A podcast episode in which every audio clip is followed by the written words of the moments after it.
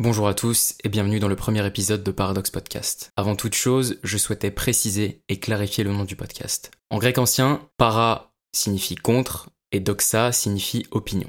Tout au long des épisodes que je publierai sur ce podcast, je m'attacherai à critiquer et à analyser certains sujets de société, tout en y développant une opinion qui ira à l'encontre de celle communément admise. Pour ce premier podcast, je vais envoyer du lourd puisque j'expliquerai pourquoi l'actualité est un véritable poison.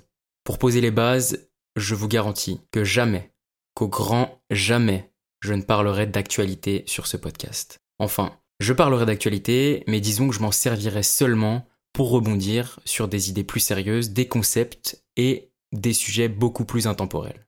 On a parfois tendance à l'oublier, mais le journalisme est un business. Une grande partie des journalistes, si ce n'est la majorité d'entre eux, sont ce qu'on appelle des journalistes pigistes, c'est-à-dire qu'ils seront rétribués, rémunérés en fonction du nombre d'articles et de mots qu'ils vont publier. Ainsi, afin qu'ils puissent subvenir à leurs besoins, ils seront dans l'obligation de produire des articles en quantité industrielle. Et vous savez tous que la quantité se fait parfois au détriment de la qualité.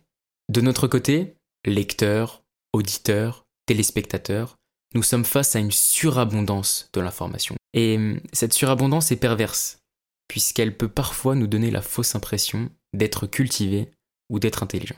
Alors que globalement, nous sommes juste informés sur un sujet qu'on connaît brièvement en surface, mais quand on, creuse un peu, on ne maîtrise ni les concepts, ni la genèse, ni l'histoire, ni l'origine.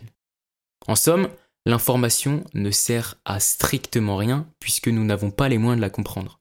Nous n'avons pas eu le temps de la digérer, de la mettre en perspective, d'avoir du recul sur celle-ci, elle ne nous sert à rien si ce n'est peut-être alimenter les discussions à la machine à café, le midi ou à la pause, dans d'horribles startups. Il faudrait d'ailleurs que je fasse un, podcast dédié aux startups, j'ai quelques mots à dire dessus. Comme je viens de l'expliquer, les informations, et plus précisément les actualités, ne nous apporteront rien, si ce n'est nous faire perdre notre temps. Afin de maximiser le temps passé à les consulter, les médias utilisent la peur pour faire vendre. Il faut savoir que notre cerveau a une tendance naturelle à apprécier la négativité au détriment de la positivité. Et les médias l'ont très bien compris. Alors, dans l'entièreté de leur production, tout sera étudié minutieusement. Les titres, les formulations, la grammaire, le vocabulaire, la conjugaison et surtout la musique. En parlant de musique, j'aurais cruellement aimé vous passer un extrait d'une émission radio où un musicologue décrypte la musique du générique de TF1 en montrant par plusieurs montages que ça n'est qu'une reprise du générique des Dents de la Mer, un film très célèbre qui a fait frissonner toute une génération. Je n'ai pas me risquer à l'exercice parce que si je mets l'extrait audio sur ce podcast, je risquerais de me faire bannir instantanément, et ce n'est pas mon but. Si vous êtes curieux, vous ferez la recherche.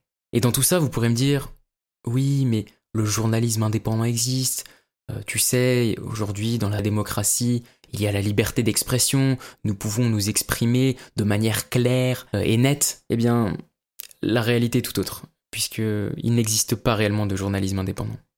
En effet, tous les journalistes qui sont affiliés à des médias répondent à des obligations qui sont fixées par ceux qui les possèdent. Le journalisme d'investigation n'existe pas, ou du moins n'existe plus, puisqu'il suffit de regarder quelques titres, quelques unes, et on voit globalement que tous les médias reprennent sans analyse, sans commentaire, les dépêches de l'AFP, l'agence France Presse, qui est une agence qui produit des articles en masse. Et qui de mieux pour nous parler de journalisme d'investigation et journalisme libre qu'un journaliste en personne? John Swinton, son nom ne vous dit probablement rien, mais c'est l'ancien rédacteur en chef du New York Times qui a prononcé le 25 septembre 1880 dans un discours d'adieu à ses collègues, tout ce que je viens de vous dire.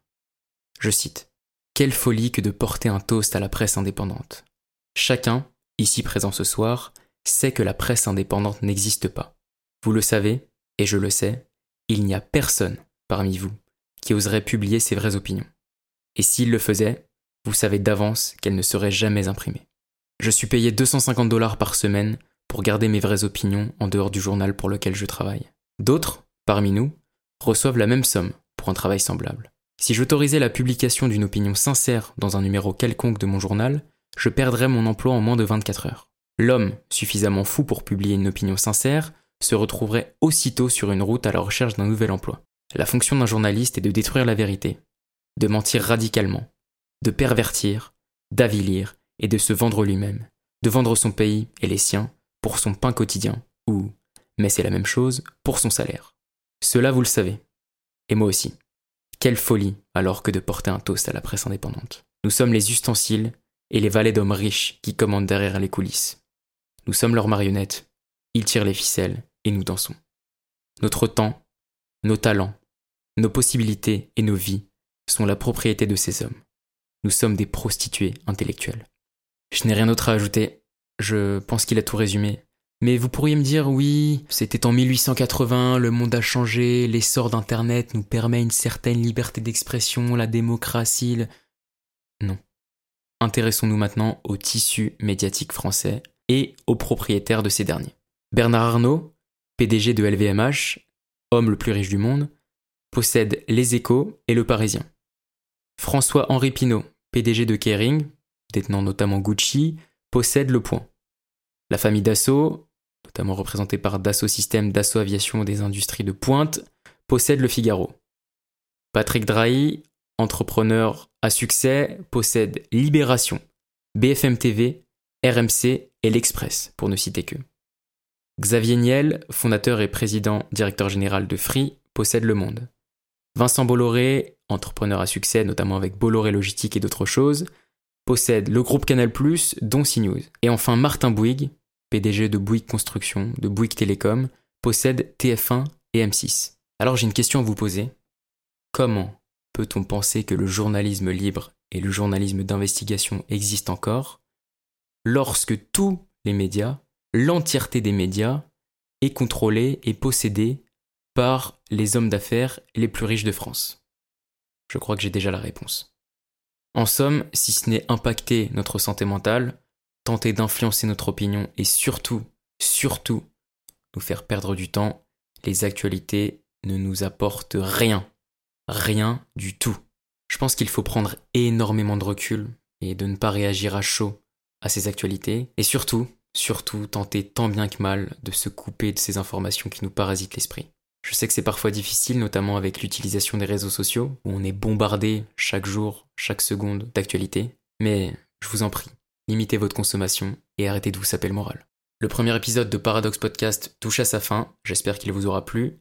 En attendant la suite, rejoignez-moi sur Instagram, paradox.podcast, je répondrai à toutes vos questions, vos retours, vos critiques et vos idées de thèmes.